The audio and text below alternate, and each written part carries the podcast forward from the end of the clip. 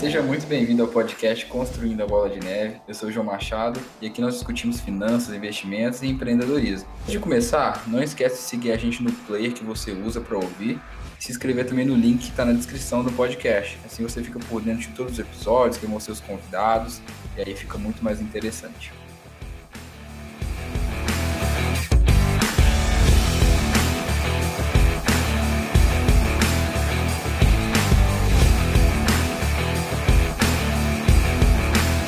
No episódio de hoje, nós vamos falar sobre como multiplicar o seu dinheiro, quais são as estratégias que você deve adotar, como que a gente faz o floco de neve virar uma bola de neve. Então, para isso, temos aqui diretamente de Juiz de Fora, Lucas Rufino, criador da página 1 milhão com 30. Ele já teve mais de mil alunos. Muito bem-vindo, Rufino. Salve, João. Salve, Bernardo. Valeu aí pelo convite e que esse podcast possa crescer aí e ajudar muita gente a conquistar essa aí bola de neve. E o povo pediu e ele está de volta. Bernardo Vec, meu grande amigo Bezão. Ele que é estudante de engenharia química na PUC e também trabalha lá na SNC Lavalan. Bezão, como sempre, muito bem-vindo. Fala, João. Prazer estar aqui de volta, participando mais uma vez, participando aqui com o Rufino também. Vai ser um prazerzaço mais essa edição aqui. Vamos lá. Benefícios de quem ouvir esse episódio. Você vai aprender a usar as adversidades a seu favor, te ajudar a sair da sua zona de conforto. Você vai saber quais erros evitar na construção da sua bola de neve e quais os métodos você tem que usar para ter uma carteira de sucesso. Então vamos embora.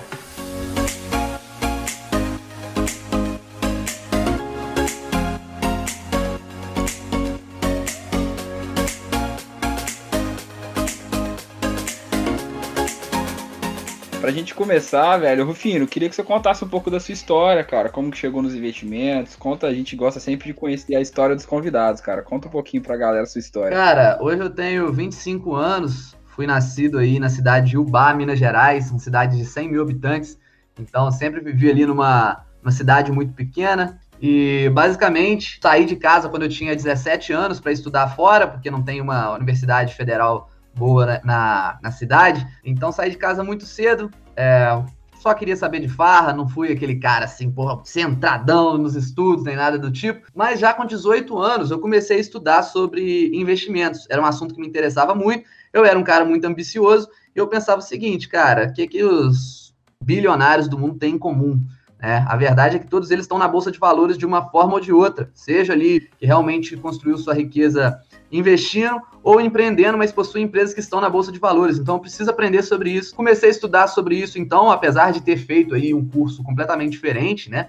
É, eu sou formado em engenharia civil e aí a gente comecei a estudar muito sobre isso, fui me apaixonando, é claro, né? E qualquer dinheirinho que sobrava, eu ia lá e colocava na bolsa. Comecei ali colocando 300, 400 reais por mês, que era o que sobrava ali, né? Vida de estudante e tal, ganhava uma bolsa aqui, outra ali, e conseguia investir isso mais voltado para aprendizado. Mas minha vida mudou assim completamente quando eu tinha 20 anos. Meu pai veio a falecer e ele que era o provedor da casa, inclusive me bancava né, na, na faculdade, né, que eu morava fora, como eu falei.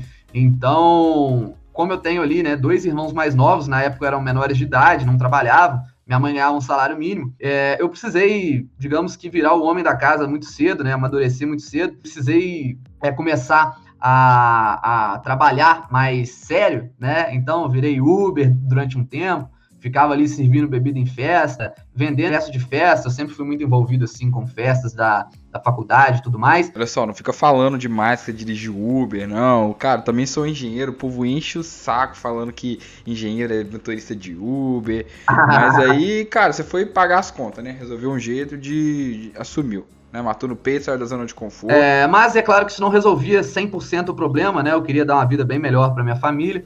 E aí, em 2017, eu resolvi empreender e aí comprei uma loja de milkshakes, né? Tava ali, não sabia muito o que fazer, falei, ó, vou montar um negócio físico aqui, porque aí pelo menos eu consigo dar um trabalho para minha mãe que ela consiga ter uma vida mais digna, né, do que não só ganhando um salário mínimo ali. E aí a gente começou o negócio, o negócio nos primeiros meses foi um fracasso, tá? Então, assim, começou realmente dando um prejuízo ainda maior e eu montei um negócio é, praticamente sem ter a grana do negócio, tá? Eu até tinha grana guardada, só que, na verdade, a gente parcelou de várias vezes ali e eu não conseguiria pagar tudo, né? Com o negócio dando errado assim. A ideia era que o próprio negócio se pagasse. E aí eu comecei a estudar muito sobre marketing, marketing digital principalmente. Comecei a, a mudar completamente o local, né? E aí a gente começou a se destacar desde assim, comecei a mudar desde o próprio espaço físico, quanto mesmo as, as receitas dos produtos e tudo mais, mudei cardápio, mudei tudo,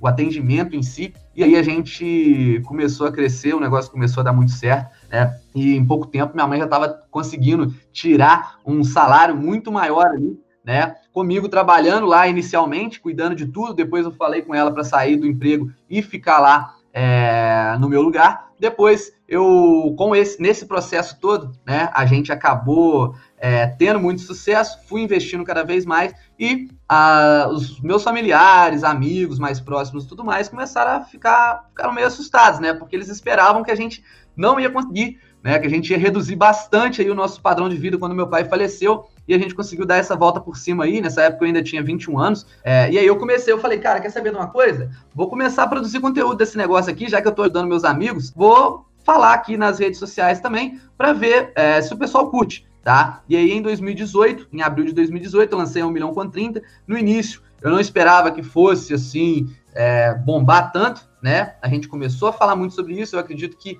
a gente acabou pegando uma, uma, uma grande um grande aumento no volume de investidores na bolsa de valores também, que ajudou a impulsionar a página, né? Como eu comecei lá atrás.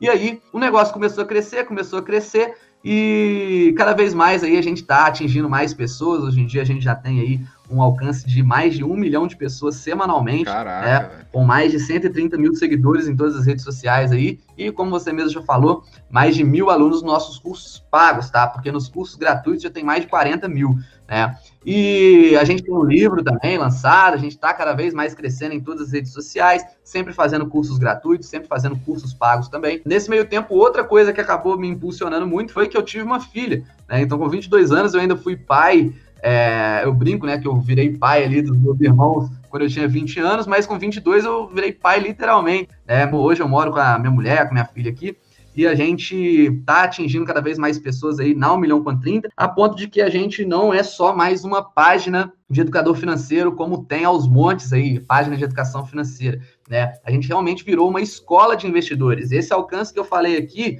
é somente com a página 1 milhão com 30. Mas a verdade é que a gente tem também a Falcon, que é uma empresa ali é, que cuida do marketing de outros educadores financeiros, tá? Eu prefiro não citar nomes aqui, mas são páginas até maiores do que as minhas. Então a gente tem hoje em dia dois parceiros ali e nós temos também um projeto com educadores financeiros que estão começando. Então a gente está hoje com 35 pessoas nessa mentoria que eu chamo de aceleradora de experts, né? Então, juntando toda essa galera aí, mais de 40 educadores financeiros que a gente está envolvido e ajudando a espalhar esse conteúdo, né? São aí literalmente mais de duas milhões de pessoas semanais que a gente consegue atingir, tá? Então eu fico bem orgulhoso mesmo disso que a gente está construindo, né? E é claro que a gente está só no começo ainda, a gente vai crescer cada vez mais aí. Estamos na meta aí de chegar a 5 mil alunos só na 1 milhão com 30 no, no ano que vem, tá? Que é isso, cara, show de bola demais. Mas vamos com calma que você foi falando rápido demais, nem consegui ir pegando aqui desmembrando aos poucos. Mas o nome 1 milhão com 30, Rufino, de onde que ele vem? Vem da ideia de ajudar as pessoas a se tornarem milionárias aí antes de ter 30 anos de idade? Cara, ótima pergunta. É, o nome da página, ele veio porque essa era uma meta minha, né? Logo quando meu pai faleceu, eu olhei, a gente não tinha dinheiro nenhum guardado tá? E aí, assim, praticamente nenhum. E aí eu olhei e, tipo, quando meu pai faleceu, a única coisa que vinha na minha cabeça, eu não consegui nem sofrer direito, porque eu só ficava assim, deu ruim, irmão. Que como é que eu vou arrumar dinheiro agora para sustentar essa família? É, agora sou eu que pago as contas. Exatamente. E aí, na minha cabeça, era muito claro que se eu tivesse um milhão de reais naquele momento, eu não teria sofrido tanto assim, com esse pensamento mais voltado para o financeiro. Coloquei na minha cabeça que eu ia bater um milhão de reais até os 30 anos. Só que uma coisa que acontece muito com muitas pessoas que eu conheço, que quando começam nessa garra realmente de fazer dinheiro e crescer e investir e tudo mais, acaba adiantando muito mais essa meta. Então essa meta chegou bem antes do, do que eu esperava, né? E com o passar do tempo, eu parei de focar em si na grana e comecei a focar mais assim em fazer com que nosso conte conteúdo chegue a mais pessoas, né? Então, eu acredito que todo mundo que conseguir atingir um milhão de pessoas, ajudar um milhão de pessoas, vai acabar ficando milionário também. O dinheiro vai ser a consequência. E eu mantenho essa meta. Eu tenho aqui pulseirinha da, da 1 milhão com 30, né? Que eu e meus alunos usamos. É, e isso aqui foi um incentivo muito grande para mim. Por quê? Porque quando a gente coloca uma meta mais tangível, mesmo que não seja para ficar focando só no dinheiro, mas isso é mais fácil da gente ver, né? E ver que a gente está chegando perto. Então, isso serviu muito bem para mim. E aí eu mantive o nome para que sirva de exemplo para outras pessoas também, né? Mas não é literalmente assim para ajudar todo mundo a chegar no milhão com 30 anos. Por quê? Porque a maior parte dos nossos alunos, na verdade, já tem mais de 30 anos. Então, normalmente a galera, é, os meus alunos são ali entre 27 e 35 anos, a maior parte, tá? Mas nós temos alunos aí de todas as idades. E isso acaba sendo um problema também, né? Porque assim, a gente sabe que normalmente as pessoas muito jovens, elas não se preocupam tanto com isso. Você vê, eu vejo muito cara novo, muita menina nova chegando para mim, às vezes até menores de idade querendo aprender, mas não é a maioria, infelizmente, né? E a gente sabe que quanto antes começa, mais fácil é da gente chegar aos nossos objetivos, independente se você vai, vai começar lá como eu comecei, investindo 300, 400 reais por mês, né? O importante é, é, começar o quanto antes e eu acredito que esse nome acaba incentivando as pessoas a fazerem isso. Não, com certeza. É uma coisa que eu sempre falo aqui no podcast é que toda bola de neve um dia foi um floco de neve, né? Então, é importante começar cedo, começar pequeno. Então vai indo aos poucos, coloca os seus primeiros floquinhos, vai aumentando, vai dando forma, que com o tempo isso vai ganhando força e vai crescendo. Então a gente tem que focar nisso, né? Começar o mais cedo possível, se preocupar o mais cedo possível, porque toda bola de neve um dia foi um floco de neve. Quanto antes você começar a sua, melhor.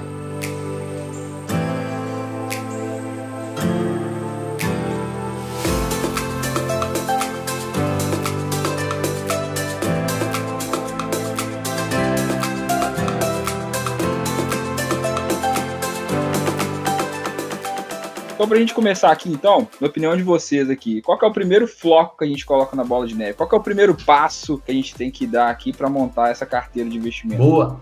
Cara, é, eu tenho uma analogia interessante, uma, uma história verídica aí para contar em relação a isso, que no ano passado, não, na verdade no ano retrasado, em 2018, eu tava conversando com um amigo, tomando uma cervejinha com ele, e eu falei com ele, cara, nunca fui na Europa, tenho sonho de ir pra Europa, e aí ele pegou e virou para mim e falou o seguinte: Pô, Fino, se esse é seu sonho, mas você já tem o passaporte? Eu falei assim, cara, não, porque eu não tenho viagem marcada, para que, que eu vou ter passaporte? Ele falou assim, cara, mas se você já sabe que você quer ir, por que não dar pelo menos um passo, que é comprar o passaporte, tirar o passaporte aí, você vai gastar, sei lá, não lembro quanto que era, 200, 300 reais, mas dá o primeiro passo se é isso que você realmente quer, é um passo na direção do que você quer. Eu falei, cara, fez muito sentido, fiz isso. É, não deu quatro meses, estava eu, minha mulher e minha filha planejando, na verdade, indo já para a Europa. A gente ficou 40 dias lá curtindo é, na Europa, visitamos alguns países aí, tá? E esse primeiro passo foi muito importante.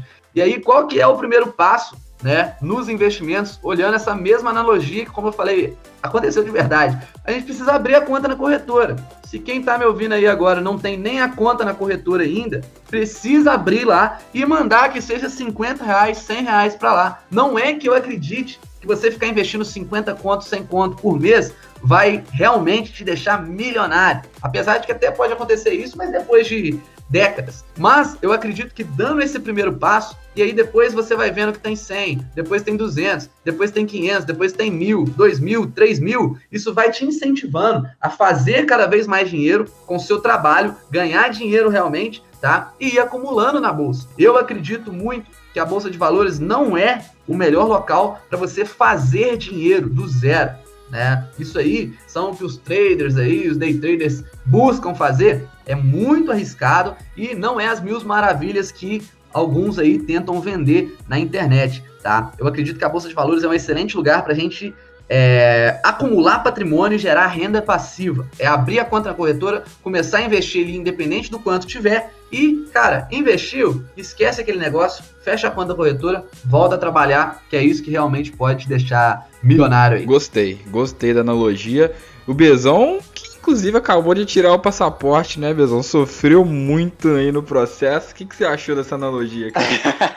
e que processo chato, viu, João? Meu Deus do céu, caro e demorado. Mas eu acho muito bacana isso aí que o, que o Rufino falou, porque além de você estar tá engajado abrindo a conta na corretora, você também vai estar tá começando a construir um aprendizado. E eu acho que essa, essa etapa é muito, muito importante, de você aprender com os seus erros e aprender com seus erros quando você está investindo pouco nessa primeira etapa de, de aprendizado. Além disso, de, de, tomar essa iniciativa mesmo, de abrir conta e de começar a investir, eu acho que um passo anterior a esse é o investimento pessoal, o investimento em si Verdade. próprio, investimento em educação, porque que nem o próprio Rufino falou, a bolsa de valores, ela não, o ideal, pelo menos na minha visão, que nem ele disse também, não é para você gerar patrimônio, é para você acumular patrimônio. Então você tem que investir em você mesmo para gerar o patrimônio que você possa investir esse patrimônio depois. E aí eu queria até te fazer uma pergunta, Rufino, acho que dessa uhum. sua história, a parte que eu achei mais bacana é como que a diversidade que foi colocada na sua vida ela fez com que você saísse da sua zona de conforto e fez que você fosse lá empreender e mudar a sua vida. Por, por, mais que isso seja uma coisa boa, infelizmente essa diversidade foi trouxe uma consequência negativa. Você perdeu seu pai. Como você acha que as pessoas elas podem é, sair dessa zona de conforto, criar a própria diversidade, sem que haja um evento traumático dentro da vida delas? Perfeito, cara. Excelente pergunta, porque eu não tenho dúvidas de que esse foi um evento que me impulsionou muito. Né? Foram dois principais eventos aí, que foi o falecimento do meu pai e depois o nascimento da minha filha. Foram dois grandes saltos que eu tive na vida. É claro que a gente nunca vai torcer para que isso aconteça, né? então a gente pode tentar criar algumas coisas que gerem isso. Né? É o tal de queimar a ponte ali. Então, assim, ó, vou dar algum exemplo, né? Talvez no exemplo fica mais fácil.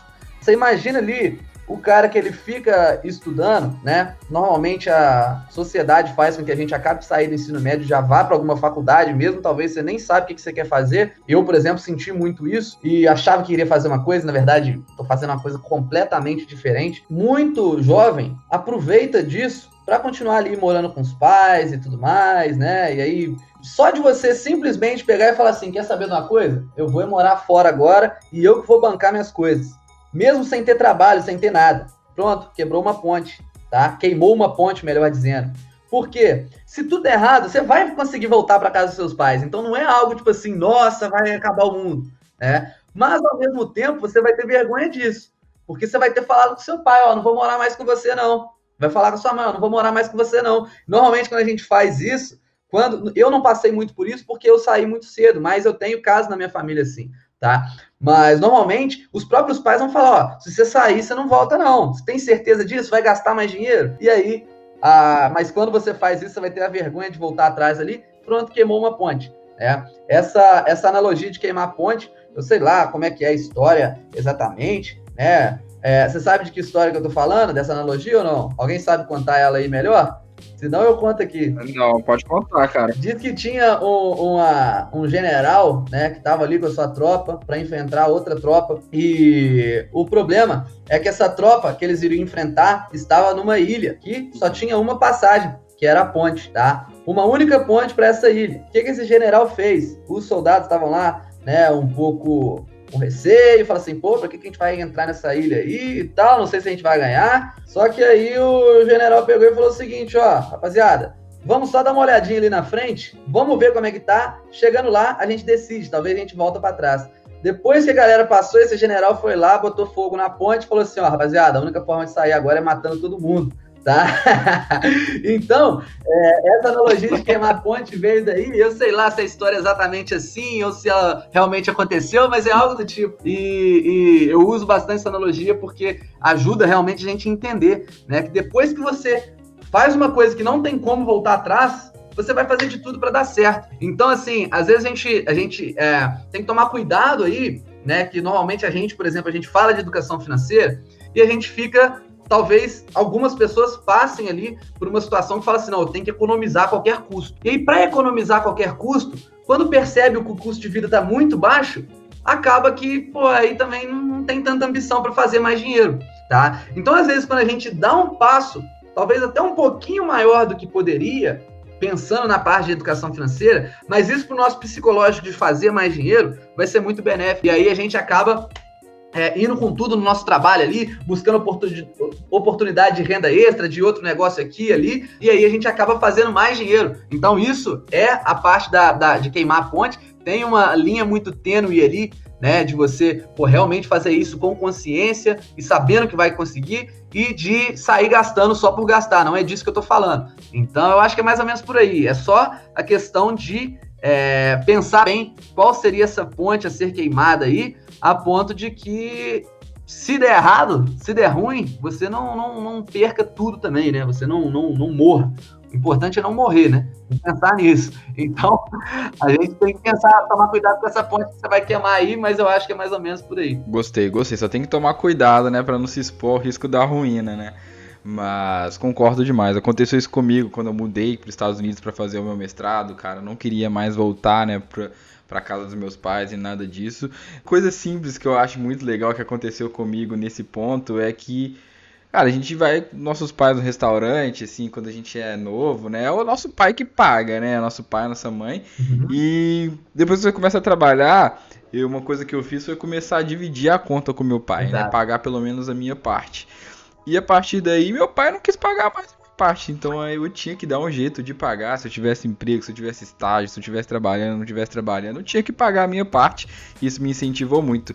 Então, esse é um ponto muito legal de queimar essa ponte para te dar um incentivo, né? Para te dar um empurrão para você conseguir chegar onde você precisa chegar. Exatamente. Bacana demais. Uma parte que é, que é muito interessante, que às vezes as pessoas não, não percebem, é que quem não toma risco não tem sucesso quem fica sempre ali é, jogando no, no, seguro nunca vai conseguir ter sucesso, porque se fosse fácil, se não precisasse de tomar ri risco, todo mundo seria, teria sucesso, todo mundo teria muito dinheiro. Então, é, saber é, gerenciar esse risco, mas estar tá consciente de que ele é necessário e de que ele é uma coisa boa quando você sabe gerenciá-lo. Quem não arrisca não petisca, né, não, Bezão? Exato.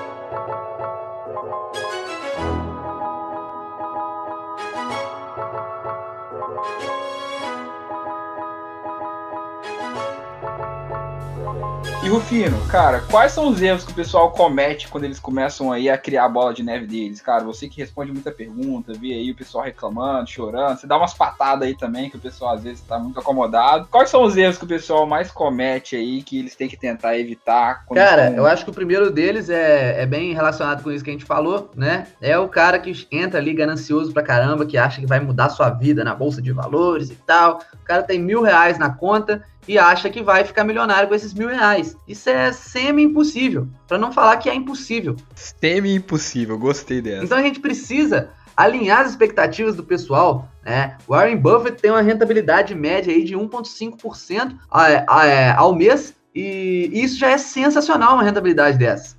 Aí ele acha que o carinha da esquina ali, ou o carinha que está vendendo curso online ali, ele vai é, conseguir ter uma rentabilidade muito maior do que essa. Ele pode até conseguir em alguns meses, só que depois, quando ele toma a sapecada, né, numa, numa grande queda aí, ele perde tudo isso. Então, na média, ele não vai conseguir ter tanto assim, porque se ele conseguisse, bastava aí o 1,5% ao mês do Warren Buffett para ficar bilionário igual ele. Então, assim, é por isso que eu tenho a planilha lá que a gente estava falando, né? A planilha do cálculo de juros compostos, é para o pessoal realmente deixar, colocar lá e ver, né? Verdade, verdade. Antes de começar o podcast, a gente estava falando aí que o Rufino ele tem uma planilha, né, de investimentos. Tá aí na descrição do podcast se você quiser baixar. Pô, experimenta colocar lá 5% ao mês tá? 5% ao mês. Você vai ver que em poucos anos você ficaria bilionário. Então, pô, por que, que não, todo mundo não faz isso então? Por que, que todo mundo não é bilionário? É porque não existe isso, tá? Não adianta iludir. E outro erro que eu vejo aí é o cara que fica gastando tempo pra caramba do seu dia, acompanhando suas ações, olhando o preço ali no home broker ou no aplicativo, né? Para ver, ah, agora tá subindo, agora tá caindo e tal. Então quer sair lendo e pesquisando um por um ação. Cara, se a gente já, já falou aqui que você não vai ficar rico, literalmente, na bolsa de valores, com a bolsa de valores, então você tem que gastar o mínimo de tempo possível ali, para que você logo depois possa voltar a focar ali no que importa, focar nos seus aportes né? Focar em trabalhar para aumentar seus aportes. A diferença que faz você estar tá investindo por 500 reais por mês e passar a investir mil reais por mês é muito maior, é muito maior, faz muito mais diferença lá na frente do que você ter uma rentabilidade de 0,8% ou 0,9% ou 0,7% ao mês. Então esquece, principalmente quando você está começando, que é, eu acredito, o caso da maior parte das pessoas. Então, assim, faz muito mais sentido você ignorar aquilo ali, para de ficar vendo preço e, e, e, se importando com isso, com curto prazo, e foca no seu trabalho, tá? Eu acho que esses dois erros aí, é, eles são muito comuns e chegam toda hora para mim, tá? Você tem mais algum exemplo de erro aí, ô, João, ô, Bernardo? Cara, Bezão, pode falar, Bezão. Passa a bola pra você, João. Porra, Bezão, não vou te chamar mais não, velho, que isso. Boa, boa, boa. Tá bom, o dono do podcast tem que saber se virar. Né?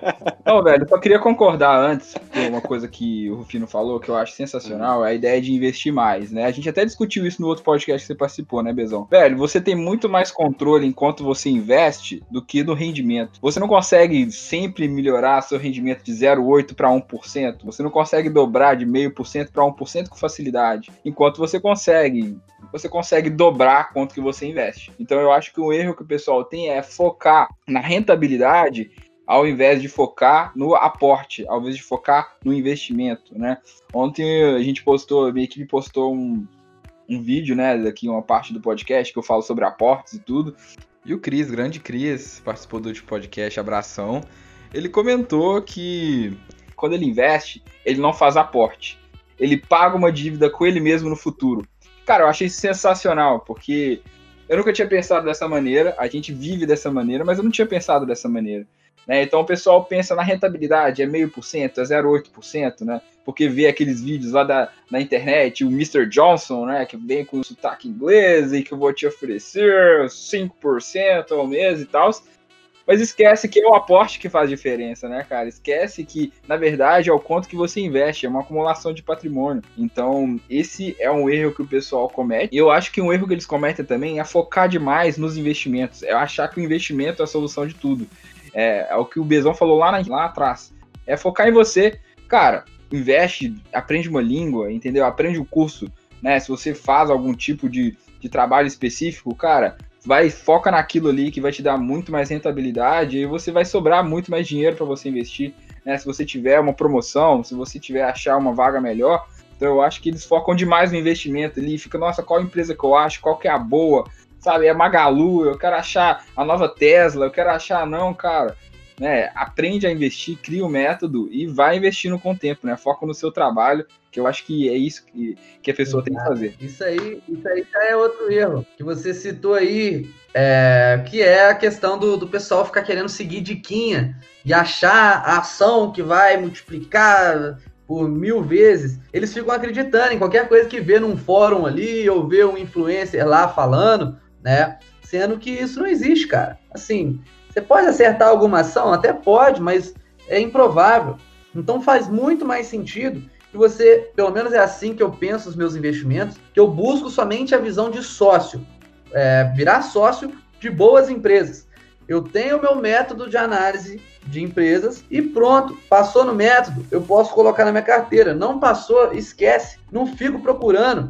Ah, mas vamos investir na OIBR, que está em recuperação judicial, está custando um real e já custou 200 e tal, achando que aquele negócio vai voltar. Mas não vai, né? Não vai. Vamos lá, para ficar mais fácil. A empresa que caiu pela metade, 50%, ela não tem que subir só 50% de novo, ela tem que subir 100 para dobrar o tamanho, tá? Então, quanto mais ela cai numa situação como essa da Oi, fica mais impossível ainda dela voltar, tá? Se fosse fácil assim, né? É, ah, vamos ver aqui qual caiu mais, ou vamos ver a empresa que está mais na merda para a gente chegar e investir nela, que é a que mais que tem chance de deixar bilionário. Cara, isso não vai acontecer. Então, simplesmente para de querer seguir diquinha, aprende a analisar uma empresa de verdade aí, né? Empresa que você quer se tornar sócio é, para o resto da sua vida.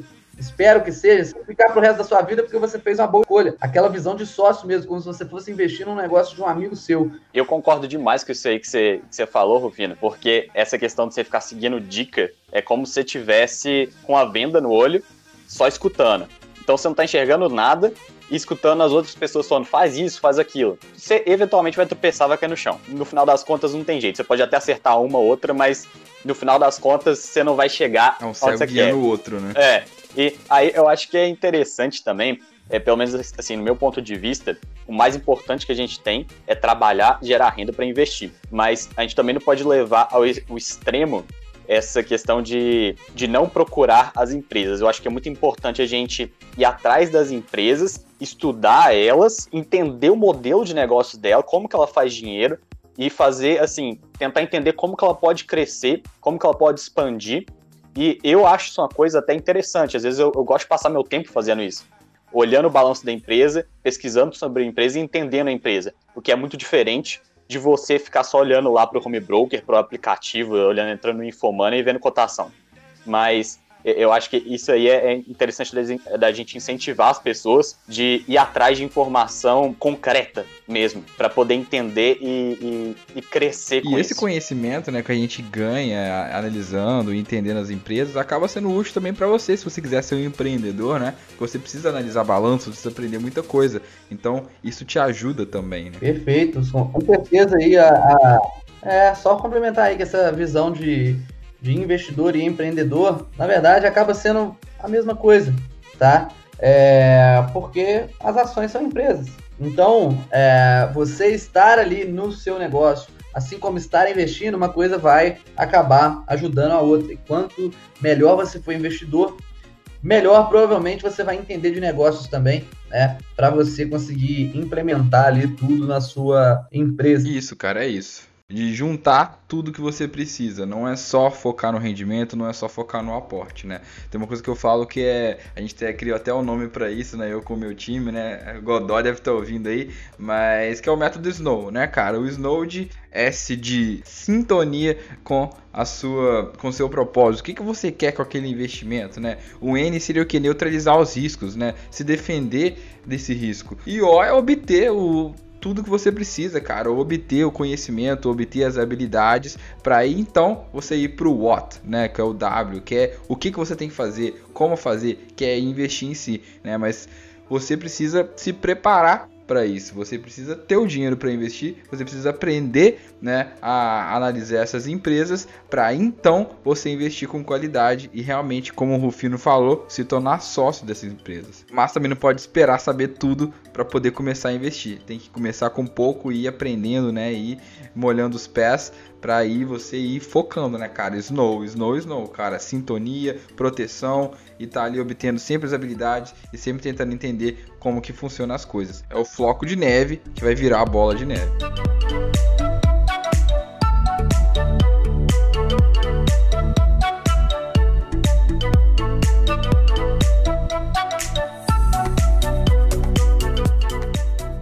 Então, olha só, então a gente já sabe aqui qual é o primeiro passo. A gente já sabe os erros que a gente não pode cair, né? Que a gente tem que aprender, investir em si mesmo e tudo. E aqui a gente precisa criar um método para investir, né, cara? Para analisar ações. Então eu queria saber o que, que vocês acham. A gente tem que criar cada um seu método de investimento, a gente tem que seguir algum método já validado, tem que fazer um mix dos dois. Eu acho o seguinte, é, não basta a gente buscar o melhor método e tal, que tem mais chance de dar dinheiro, se o investidor comum não conseguir aplicar, tá? Então a gente tem que pensar nisso também. Não importa se o investidor X ou Y tem o um método melhor. O que importa é ter um método que eu consigo aplicar sozinho, sem depender de mais ninguém. Da forma que eu faço, eu faço alguns filtros iniciais ali na empresa, antes até de ir pesquisar e estudar sobre ela e aprofundar no balanço dela, já elimina a maior parte das empresas. E eliminando a maior parte das empresas, eu consigo ter um leque muito menor para eu escolher e estudar e que talvez eu não tenha a melhor rentabilidade de todas, mas com certeza eu vou ter menos dor de cabeça, ou pelo menos vou ter menos chance de ter dor de cabeça com as empresas que eu vou colocar na carteira. Então, assim, eu acho sim super importante que a gente tenha um método e siga esse método. E é claro, né? Como não é nada novo esse negócio de investimentos, é, tem livros aí, pô, o, o, Investidor Inteligente aí, por exemplo, que é o considerado o melhor livro de investimentos pelo Warren Buffett, ele foi escrito, sei lá, na década de 40, de 50, se eu não me engano. Você pode pegar algo que já existiu e que está funcionando e continuar usando. Mas é importante que tenha um método bem definido para seguir. O que não pode é não ter esse método, essa metodologia e sair sem rumo né? Ah, de vez em quando eu vou comprar por, por, um motivo, de vez em quando eu vou comprar por outro. Aí a empresa, aí você fala que vai comprar para o buy and hold, para segurar para 20, 30 anos, a empresa sobe 50%, você já quer vender. Porra, qual que é a sua estratégia então? Tem que decidir. E o pior é isso. O problema é esse, é não ter um método tá? Se vai ser um método próprio, se vai ser um método de outra pessoa, aí já é outra história. Mas o importante é ter um método. Isso aí eu acho que é o foco principal aí dessa pergunta que você fez. Concordo com o Rufino e na minha opinião, a gente tem que ir além disso. O método não tem que ser só algo para a gente saber se aquela ação é boa, se a gente deve comprar, se a gente deve vender. Eu acho que o método tem que ser algo que protege a sua carteira e a sua vida como um todo. Então, com seu propósito, né, com a sua proteção, porque quando tá subindo, né, quando tá tendo bull marketing, tá lindo, todo mundo é profeta, né? Todo mundo acerta, porque todas as empresas estão subindo. Mas quando tá caindo, aí a gente vê qual método funciona. Aí a gente vê quem tem um método definido. Porque o método ele tem que ser assim: quando a bolsa subir, o que eu vou fazer? Quando a bolsa cair, o que eu vou fazer? E aí você vai estar sempre preparado para qualquer momento. Isso que é um método. Então eu acho que é isso que o pessoal tem que começar a pensar na hora de desenvolver o método deles. E eu acho que todo mundo tem um método, conscientemente ou não. Pode até ser que seu método seja seguir dica, pode ser que seja olhar qual empresa tem o menor PE, vou pegar aquela ali. Mas eu acho que a parte mais importante é a gente ter uma análise crítica própria, porque acho super válido a gente olhar quais são os métodos das outras pessoas, principalmente aquelas que tiveram sucesso, mas fazer a sua própria análise, ver qual que é o seu cenário atual e como que você pode aplicar aquilo da melhor forma possível, como você pode incluir as suas próprias próprias convicções. Então eu já vi vários métodos de diferentes pessoas ali, mas eu sigo, pego um pouco de um, pego um pouco de outro, mas sigo a minha filosofia. Então acho que isso é muito importante, de você ter análise crítica e você pensar sobre quais são as melhores decisões para você e para os seus objetivos. Cara, e como é que a gente cria essa análise crítica? Como é que a gente desenvolve essa, essa habilidade, essa característica? É, cara, eu acho que é, é complicado, né? A gente tem que realmente. É, você só vai realmente ter uma boa análise crítica se você começar a estudar e pesquisar sobre vários métodos, né? Mas assim, você não pode chegar, ver um cara falando ali na internet e nem pesquisar quem está falando o contrário. Né? É colocar duas coisas, dois pesos na balança, colocar duas opiniões completamente diferentes. Pô, tem um monte de gente aí na internet defendendo que você faça day trade e tal, que vai ficar rico, não sei o que, não sei o que, trader milionário. E tem o Rufino que tá lá batendo nos day traders falando, para de fazer isso, não faz isso, você vai perder tudo, não sei o que, não sei o que, não sei o que, não sei o que, tá? Duas opiniões completamente diferentes. O principal não é que você escute só a mim, não, mas é ver os argumentos que eu utilizo, ver os argumentos que o outro utiliza e ver o que, que faz mais sentido para você. Então, acho que o principal é isso. E outra coisa, uma coisa que eu falo sempre lá também, no meu canal, na minha página, atenção aos conflitos de interesse. Porque todo mundo quando emite uma opinião, tem algum conflito de interesse. O cara pode falar, eu vou tentar fazer uma opinião sem conflito de interesse, mas pelo menos um pouquinho ele vai ter. E não tem problema nisso, tá? Não tem problema nisso. Se você tiver, pô, é, vendendo picolé na rua e tem um outro cara vendendo picolé também, chega uma pessoa e te pergunta, eu quero comprar 100 picolés, qual é melhor? Perguntando para você que tá vendendo. Você vai falar que é o seu, pô. Você ganhar o dinheiro. Então é o conflito de interesse. Você nunca. Aí qual que é a questão? É errado o cara falar e eu emitir a opinião dele se alguém perguntasse isso? Não. O errado é você levar a opinião dele como base. Porque ela não é muito confiável se o cara tá ganhando dinheiro com aquilo. Então, assim, ó, os grandes bancos têm um conflito de interesse deles. Eles querem te manter lá, né? Querem te manter lá para ficar ganhando taxa e taxa e taxa em cima de você. Então eles vão falar que corretor é arriscado, em corretor independente é arriscado, vão falar que banco pequeno é arriscado e mais um monte de coisa, tá? Por outro lado, a corretora ela também tem o conflito de interesse deles. Então eles vão estar lá fazendo é, as recomendações de ações, só que eles ganham dinheiro com o giro da sua carteira. Então você vai ver que as, as ações normalmente elas vão estar mudando o tempo todo. Tem o conflito de interesse. Os produtos que eles oferecem, que os assessores de investimento ou gerentes de bancos oferecem, eles têm remunerações diferentes, ou então precisam bater meta ali, né? No caso dos gerentes. Então eles vão ter conflito de interesse também ao te oferecer alguma coisa. Significa que o assessor é, é ruim pra gente? Não. Ele, você tem que entender o conflito de interesse dele e utilizar ele da melhor maneira possível. Casa de análise, o pessoal adora casa de análise. Casa de análise é legal? É legal. Eu aprendi muito com casa de análise no início, tá? Que são aí, para quem não sabe, as casas que ficam fazendo recomendações de ações. Mas pensa comigo, eu tô falando das casas de research agora independentes, né? As das corretoras a gente já falou aqui que, que o conflito de interesse é claro. Agora pensa no conflito de interesse da casa de análise. Pô, faz sentido para uma casa de análise criar uma carteira recomendada onde ela escolha 10 ativos e fala para você manter por 20 anos? Não faz. Por quê? Senão você não precisaria dela. Você não precisaria ficar pagando mensalidade para ela. Então ela tem conflito de interesse também. E é por isso que normalmente as estratégias da que vão ser utilizadas nas casas de análise vão ser lá buscando oportunidade, value investing e tudo mais, que são estratégias mais voltadas ali para buscar o, o, o, ações mais baratas e tudo mais, e que vão estar girando sempre a sua carteira. Vão falar, agora não está mais barata, vende essa, compra outra, tudo mais. Será que essa realmente é a melhor estratégia para você? Será que alguém, alguma casa de análise, vai chegar para você e vai falar assim, ó, compra só esse ETF aqui para o resto da vida? Sendo que isso poderia ser uma estratégia dependendo do caso de algumas pessoas. De você só investir através de ETFs, por exemplo. Então, assim, é, eu acredito que o, o senso crítico de você analisar a estratégia, uma das principais coisas é buscar entender qual o conflito de interesse. E qual é o conflito de interesse do Rufino para estar tá falando comigo, né? Qual é o conflito de interesse dele? Como que o Rufino ganha dinheiro? Porra, beleza. O, o Rufino tem produtos ali, tem livros, tem cursos que ele vai querer te ensinar a investir sozinho. Ok, tá? Esse é meu conflito de interesse. Agora, entendeu esse conflito de interesse? Ver qual vai ser a melhor opção para você. É, é mais ainda por causa disso que a gente precisa de ter essa análise crítica, a análise própria. E para isso, eu não sei se você vai concordar, mas acho que os dois principais pilares para isso é a sua educação, sua educação financeira e sua experiência. Porque não adianta só você ficar lendo, se você ficar se informando, se você não tiver skin in the game, você for lá e fazer. Se, se, você não tomar atitude, você não vai ter o feeling, esse feeling que é tão importante e que grandes, grandes investidores têm, ele não, não é criado do nada, ele é justamente por causa da sua própria experiência. Eu acho que é legal ver também sempre, você falou do conflito de interesse, ver se a pessoa ela tem skin in the game, né? Porque, cara, às vezes o cara tá te ensinando, te falando uma coisa que ele nem faz, por que, que eu vou fazer se nem você faz, né? Esses, eu, eu acho muito engraçado esses traders online.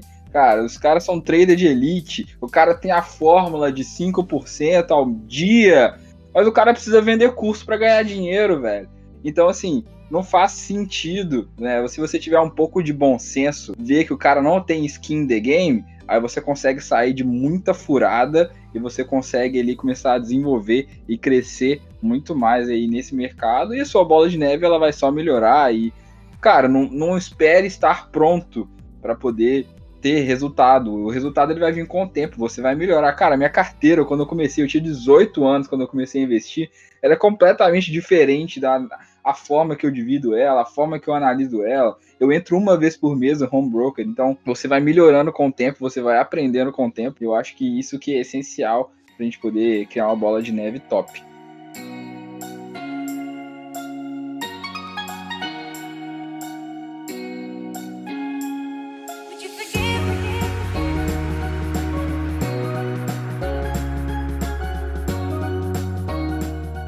Cara, fala um pouquinho aí do seu método de investimento, das suas aulas, dos seus cursos aí, do seu livro, dá, faz, faz um pouquinho de propaganda aí pra galera.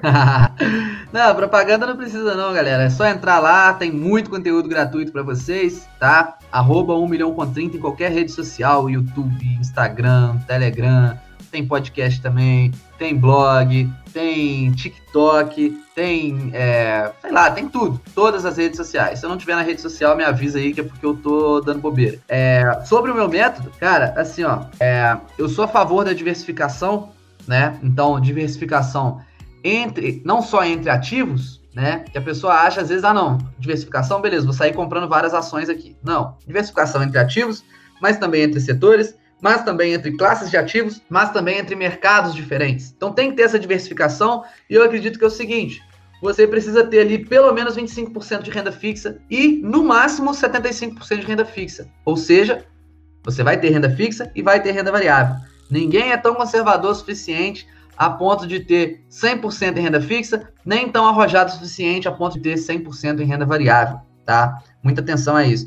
E simplesmente você, essa é a primeira coisa então, né? Distribuir a carteira entre renda fixa e renda variável de acordo com o seu perfil de investidor. Só de você ter sempre a renda fixa ali, você vai fazendo a realocação dos seus ativos. Quando a bolsa, por exemplo, cair muito, você vai pegar da renda fixa e colocar na renda variável, você já vai conseguir aproveitar melhor as oportunidades. Só de equilibrar. Porém, se o contrário acontecer, você não faz o contrário se você tem a visão como eu de buy and hold. Vai vender a empresa simplesmente se ela perder os fundamentos se você não quiser mais ser sócio dessa empresa.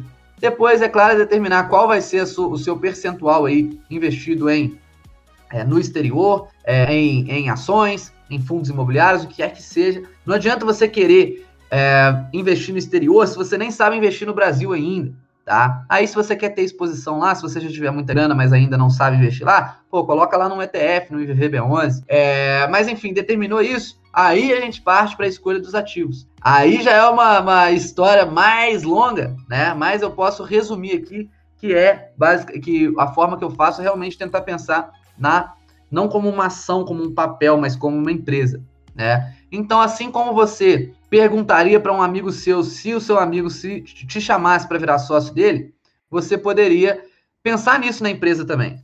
Então, assim, ó, qual é o setor que essa empresa está? Será que é um setor complicado ou é um setor que eu consigo entender? Será que é um setor aí que ele vai continuar existindo para daqui 50 anos? Ou é um setor aí que a qualquer momento pode sofrer uma grande mudança e tal e vai acabar? E agora, será que esse negócio dá lucro?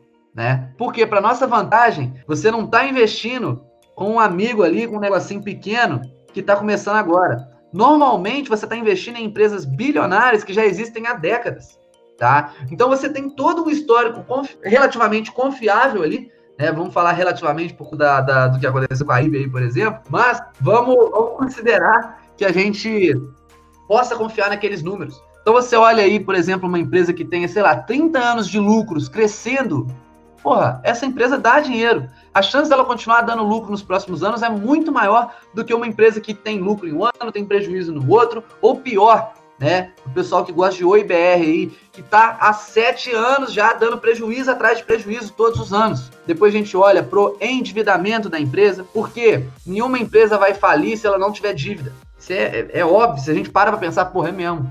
Em algum momento ela tem que se endividar para falir.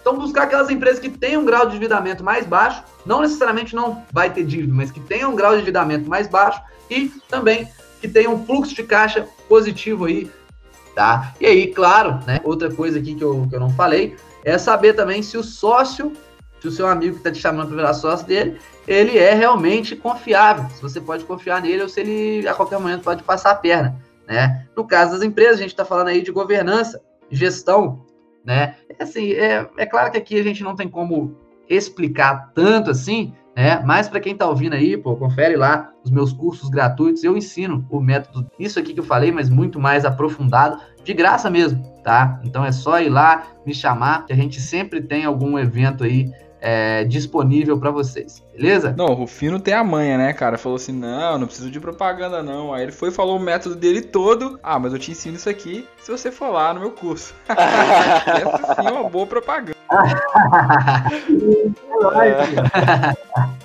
Bezão, tenho certeza que todo mundo quer saber o seu então, método João, de investimento. É, Conta pra nós. Para poder falar com mais detalhes, com um pouquinho mais de propriedade, a gente teria que ter um pouquinho mais de tempo. Eu vou tentar fazer, falar de uma maneira mais resumida, para o podcast não ficar muito grande também. É, quem sabe, numa outra oportunidade, a gente possa falar com mais calma. Mas, de forma bem resumida, assim, o que eu, o que eu tento fazer é alocar de 10 a 15% ali em ouro ou em algum outro metal precioso. É, coisa de 20% em, em títulos públicos, de preferência títulos estrangeiros, que não estejam baseados em uma moeda fraca, que nem, a, que nem o real. A gente vê que é, esse ano, apesar de ter sido um ano muito atípico, o real foi a moeda que mais se desvalorizou perante todas as outras, quando você vai comparar.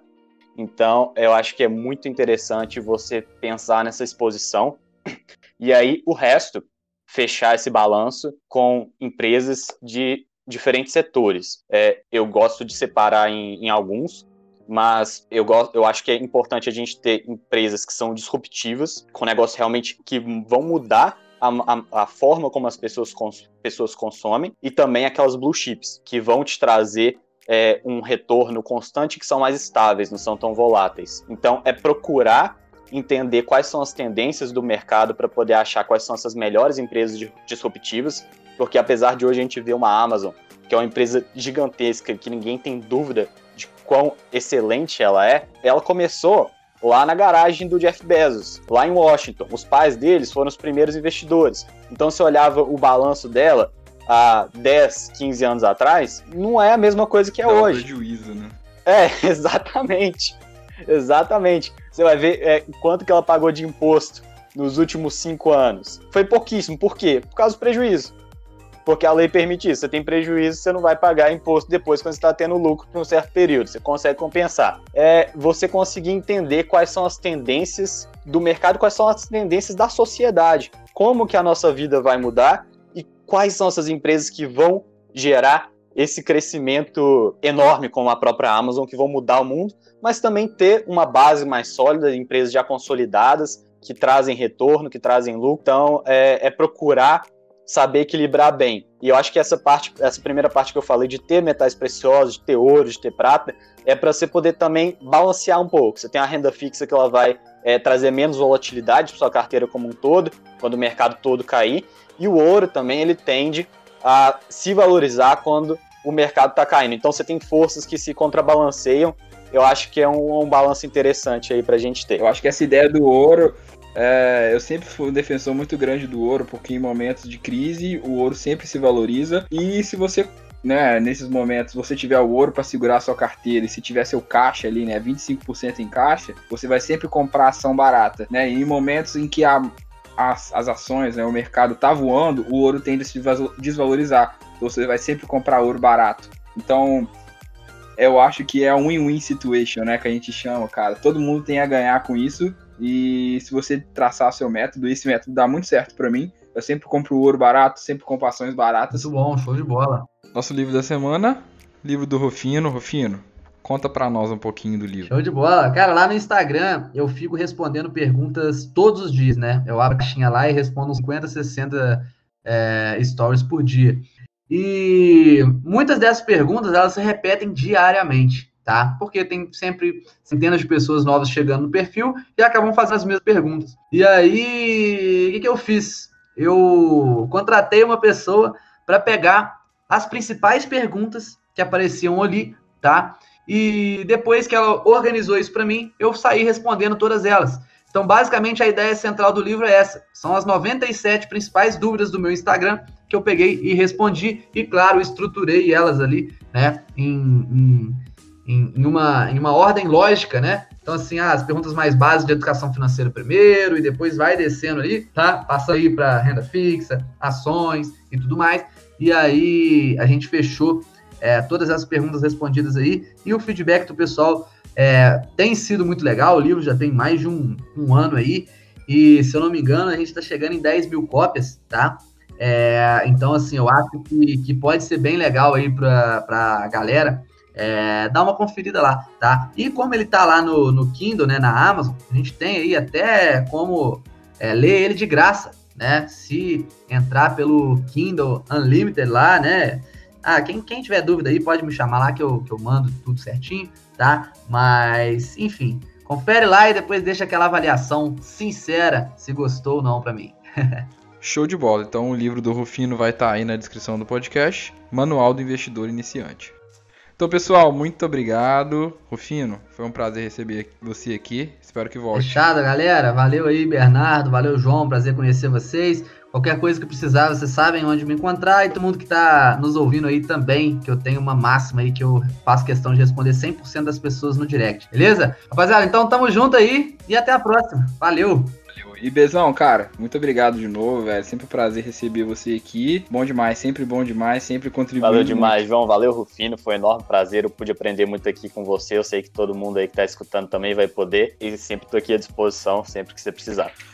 E muito obrigado a você, né, por ouvir mais um podcast. Se você é novo por aqui, não me segue ainda, arroba João R. Machado. Sempre tô abrindo caixinha de pergunta lá para responder suas dúvidas também. Livro da semana a planilha do Rufino estão tudo aí na descrição e também no nosso mailing. Então, se você ainda não está no nosso mailing, também se inscreve, tá aí na descrição. e até sexta que vem. Abraço.